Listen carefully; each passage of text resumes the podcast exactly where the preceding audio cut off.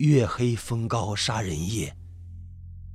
罗周看到许多孩子也中弹倒下来，这些孩子倒下的时候脸上还挂着笑容。他们也许真的以为那些人是来给他们照相的。有一个母亲在用身体保卫着自己的孩子，但是子弹穿透了他的身体，结束了两条生命。还有，还有那几个孕妇，他们被子弹洞穿的肚子。不，这看着这些，罗周忽然想吐，忽然想哭。每一个倒下的人脸上各有各的表情，有的是愤怒，有的是仇恨，有的是羞愧，有的是耻辱，还有的是冷漠。最后一个倒下的是一个戴着眼镜、留着长长的黑色胡须的中年男子，他站在最后，在大墙的终点。几排机关枪的子弹射进了他的胸膛，他的胡须在风中颤抖着，他的目光里闪现出某种特殊的东西，似乎还隐含着什么。最后，他缓缓地卧倒在一片尸山血海之中。因为罗周再也控制不住自己了。他向那些杀人的鬼冲去，正当他即将抓住一个军衔为中尉的鬼的时候，哎哎哎！灯光忽然灭了，那那些耀眼的白色光线立刻消失的无影无踪，黑暗又重新笼罩在罗周的头顶，一切都消失了。真的一切都消失了吗？罗周跑到大墙的跟前，什么人都没有。不是刚才那些人呢？那些被杀害的人们呢？地上空空如也，什么都没有，还是一片寸草不生的白地。而那些杀人的鬼，也瞬间不见了踪影，逃回了阴曹地府。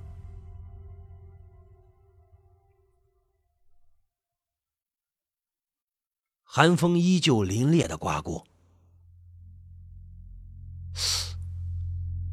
罗周缓缓的走到那堵黑色的大墙。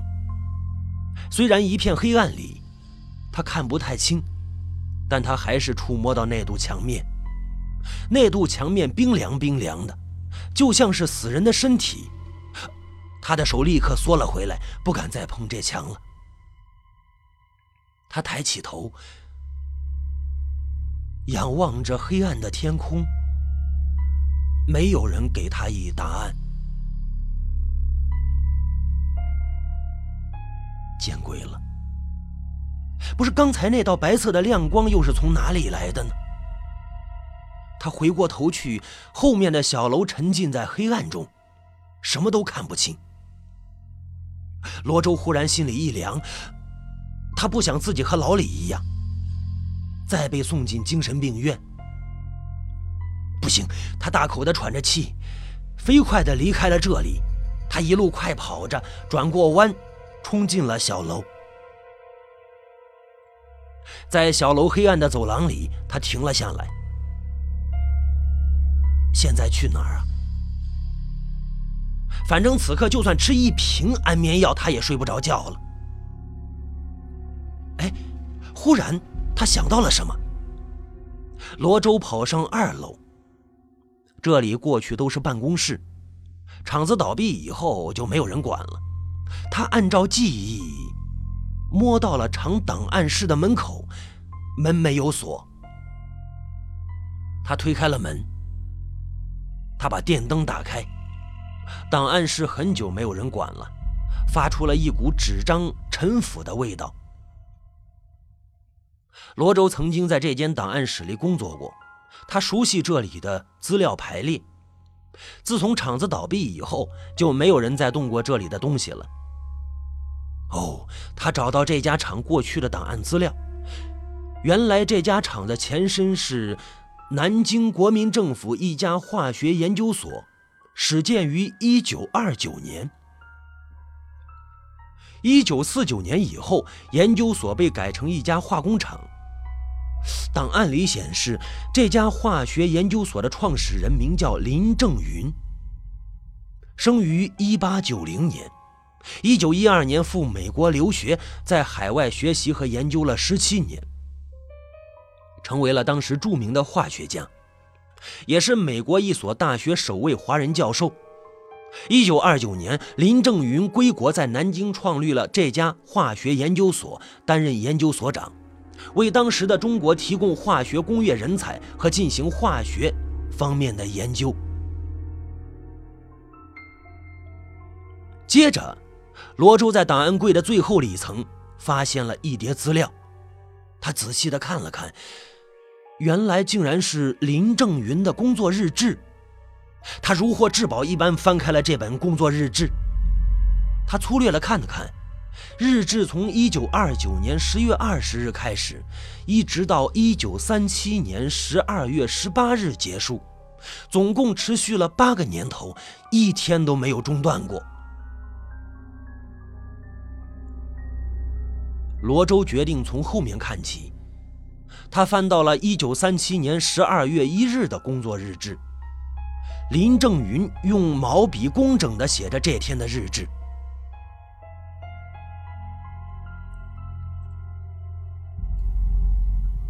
制造影像墙的材料已经全部运到了。这些材料来自于安徽的一座磁铁矿山。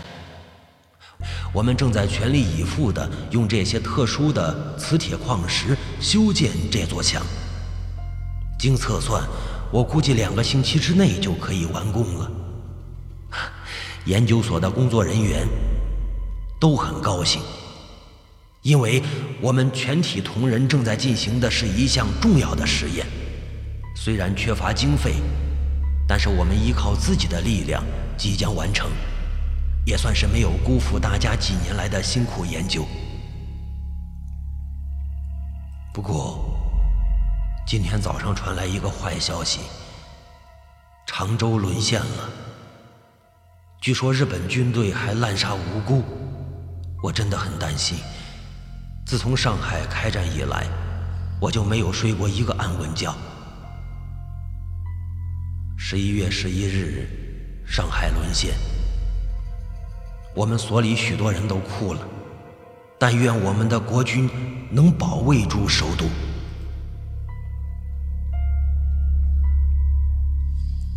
十二月十日，经过这些天的努力。影像墙的工程已经进入了收尾阶段，我们已经开始在墙的表面刷上我们所里花了好几年时间自行研制出来的磁性感光材料。哈，这样类似的材料在国外还没有，我为中国人能够制造出这样的材料而感觉到高兴。此外，电磁灯也已经开始安装了，在电磁灯与影像墙之间大约有一百米的空地。届时，电磁灯所发射出的电磁光线将把空气中所有的物质的影响都投射到影像墙上，这样就可以用影像墙来记录影像了。然而，然而今天早上我听到了炮声，这说明日军已经进攻到了南京城外了。我没有想到，我们的国军居然如此的不堪一击，空有数十万大军和郊外的城防工事，却无法打退日军的进攻。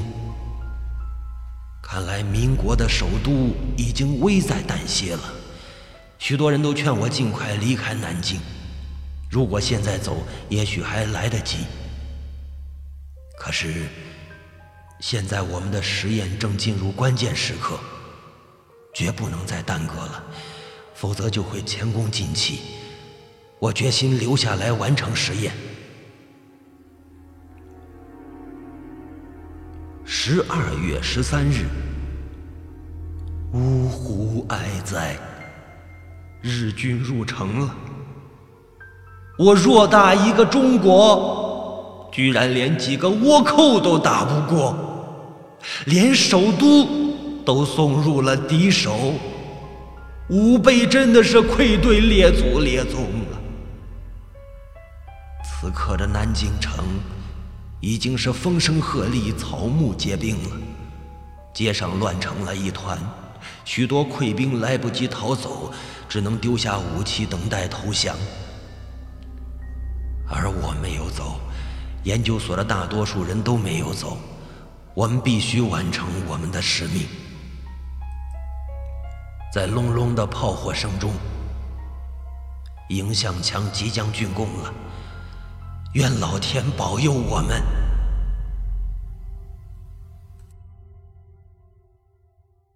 十二月十四日，许多难民涌进了我们化学研究所，他们全都惊慌失措的样子，其中有些人还受了伤。他们告诉我，日本人一进城就开始对平民百姓进行屠杀，他们见人就砍，烧杀抢掠，许多妇女也遭了殃。所有的人都非常害怕，他们的房子已经被日本人烧了，家里的财产被洗劫一空，现在外面的街头已经是恐怖的世界了。我，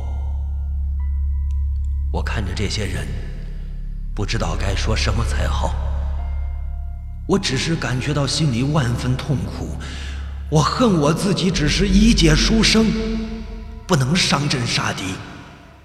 我们所里存着一些粮食，足够大家过冬了。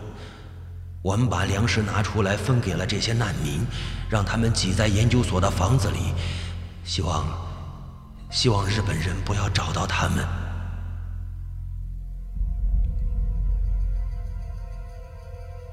十二月十五日，影像墙终于完工了。这是一堵用特殊的磁铁石修建的大墙，墙面上还刷着厚厚的一层磁性感光材料。我看着这堵黑色的大墙，心里不知道是什么滋味。它高大而厚实，看起来就像是一道长城，可它终究无法抵挡倭寇。现在我只能对这堵墙说：“你诞生的不是时候。”今天，我的一个学生冒险走出研究所去接他的家人，结果他回来的时候已经失去了一条胳膊。他说他走到自己家里的时候，发现父母已经被杀害了，而且自己的妻子也被强暴之后自杀。他一岁的孩子被日本人的刺刀捅死在摇篮里，狂怒的他去找日本人报复，结果被日本人抓走。他们没有杀他，而是砍下了他的右手，为的是让他永远的生活在痛苦中。现在他回到了我们所里，少了一只胳膊，他疯了。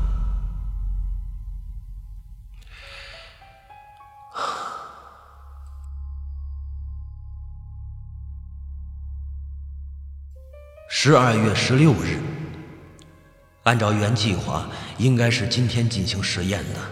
可是，可是看着这么多的难民，我首先要做的是维护他们的生命。不断有逃难的老百姓躲进我们的研究所，他们带来的消息越来越可怕。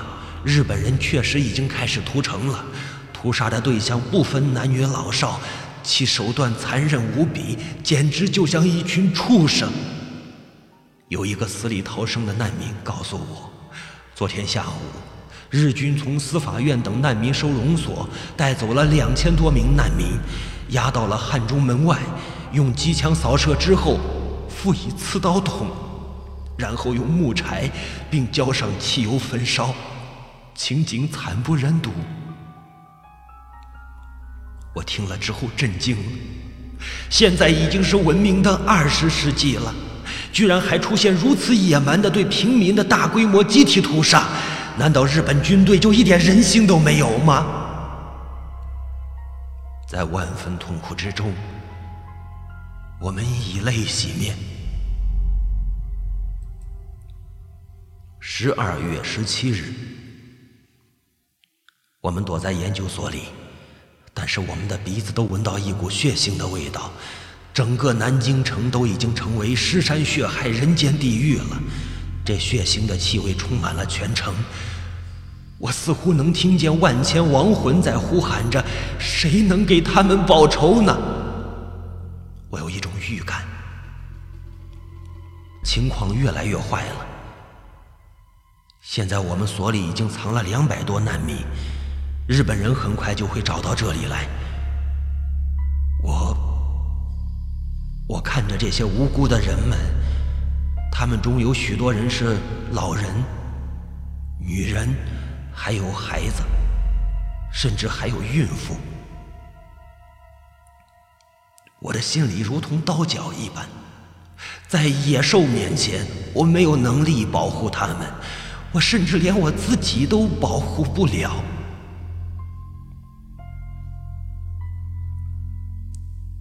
十二月十八日，上帝呀！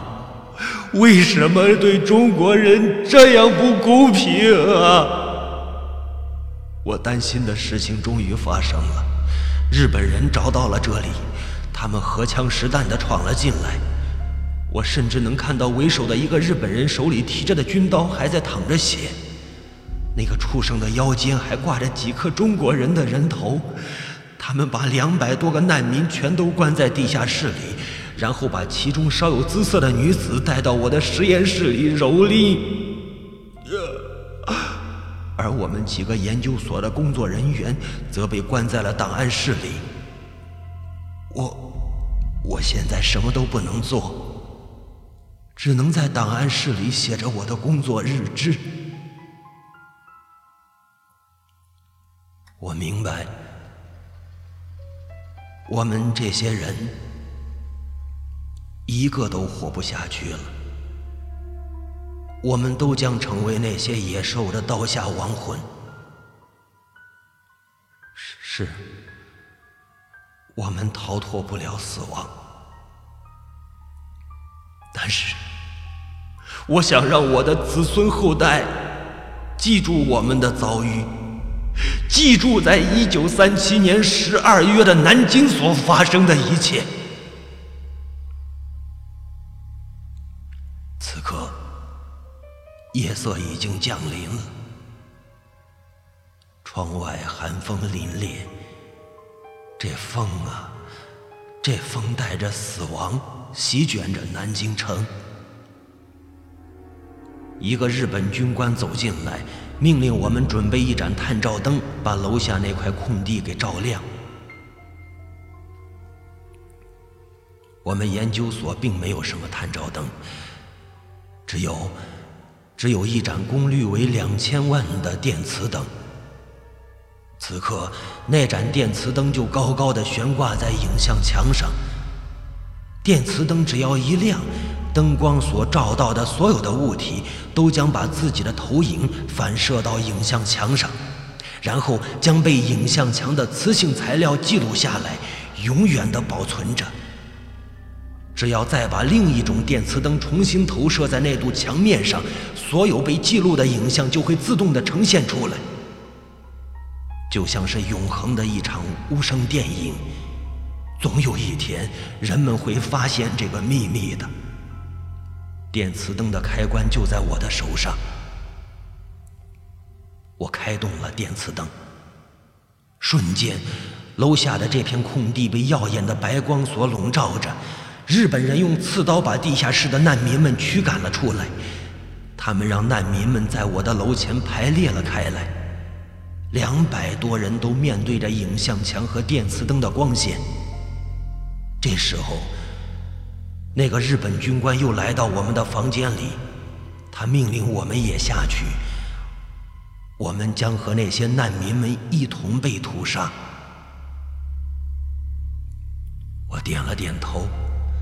我明白自己就快要死了，我不再留恋什么，我只希望现在我所进行的科学实验能够成功，能够通过我的电磁灯和影像墙把这大屠杀的罪证永远的记录下来，让后世子孙铭记我们民族的灾难与另一个民族的罪恶。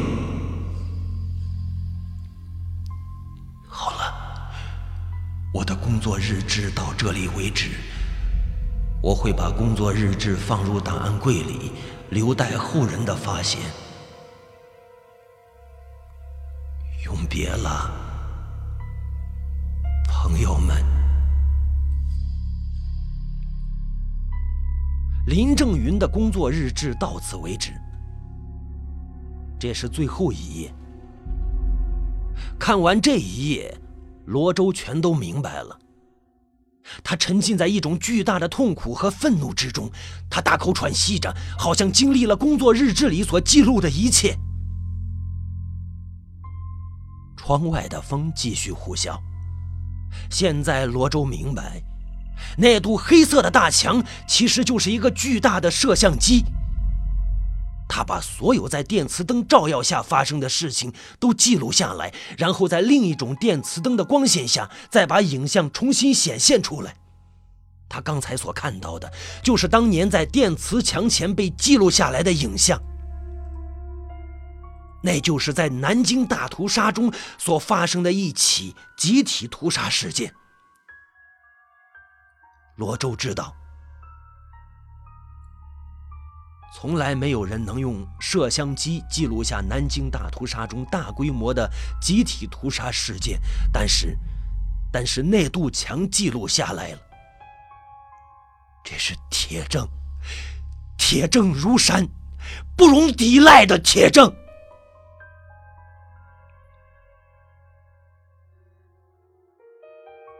在这些工作日志的最后，罗周还看到了一张林正云的照片。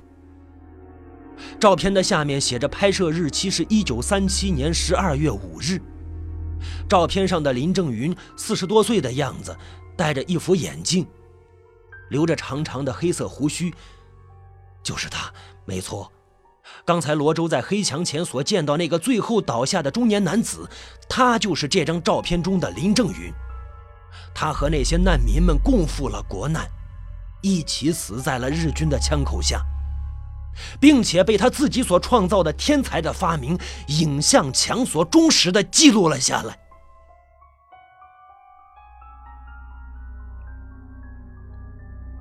罗周小心地把这些工作日志放在了一个皮包里。他要把这些珍贵的资料保存下来，不能随着这栋小楼一起被毁掉。忽然，他听到一阵巨大的声响，那不是风的声音，那不是风的声音，绝对不是。怎么回事？罗珠的心里一惊，他忽然想到了什么。不，不，不！他带着皮包飞快地跑出了档案室，他冲下了楼梯，跑出小楼，转到了小楼的后面。他又见到了耀眼的光线，此外，还有飞扬的尘土。在一盏巨大的灯光下，他看到了一辆推土机，那是一辆巨型的推土机，是他所想到的最大的那种型号的推土机。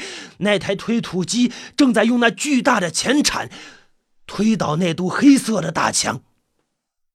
不，不！罗周高声的叫了起来：“这是罪证，这是杀人的罪证！他们在销毁罪证。”罗周看到了那些日本人，他们戴着红色的头盔，穿着西装，站在空地上，怡然自得的指挥着推土机的作业。日本人发现了罗周。用一种轻蔑的目光看着他，来不及了，已经来不及了。那辆巨大的日产推土机已经把整堵墙全都推倒了，尘土高高扬起。不不不不，那不是尘土，那是特殊的磁铁材料。现在已经在推土机下变成了一堆废墟了。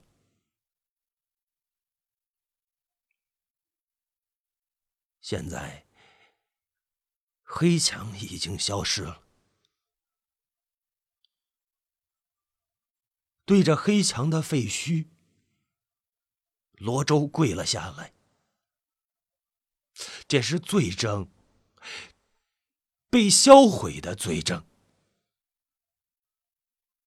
他明白了，为什么日本人会看中这家工厂。因为他们已经知道了这堵黑墙里蕴藏的秘密，他们处心积虑使这家工厂破产，然后买下这片土地和厂房，最后一步就是销毁罪证。老李的发疯，也是因为他们用电磁灯使那些影像产生出来，而以前的闹鬼传说，则可能是因为闪电、雷鸣等自然因素造成。现在，现在，那些日本人已经谈笑风生的离开了这里，推土机也开走了，只留下了一片黑墙的废墟。罗周的目光里闪着一些泪水，狂风呼啸而过，卷乱了他的头发，使他的样子看上去有些可怕。他看着黑夜的深处，那茫茫无边的夜色依然笼罩着这座城市。啊！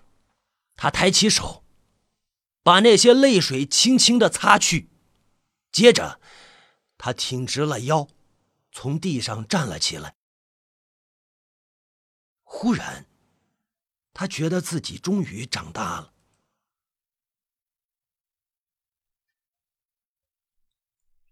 请记住，一九三七年十二月十三日，中国南京。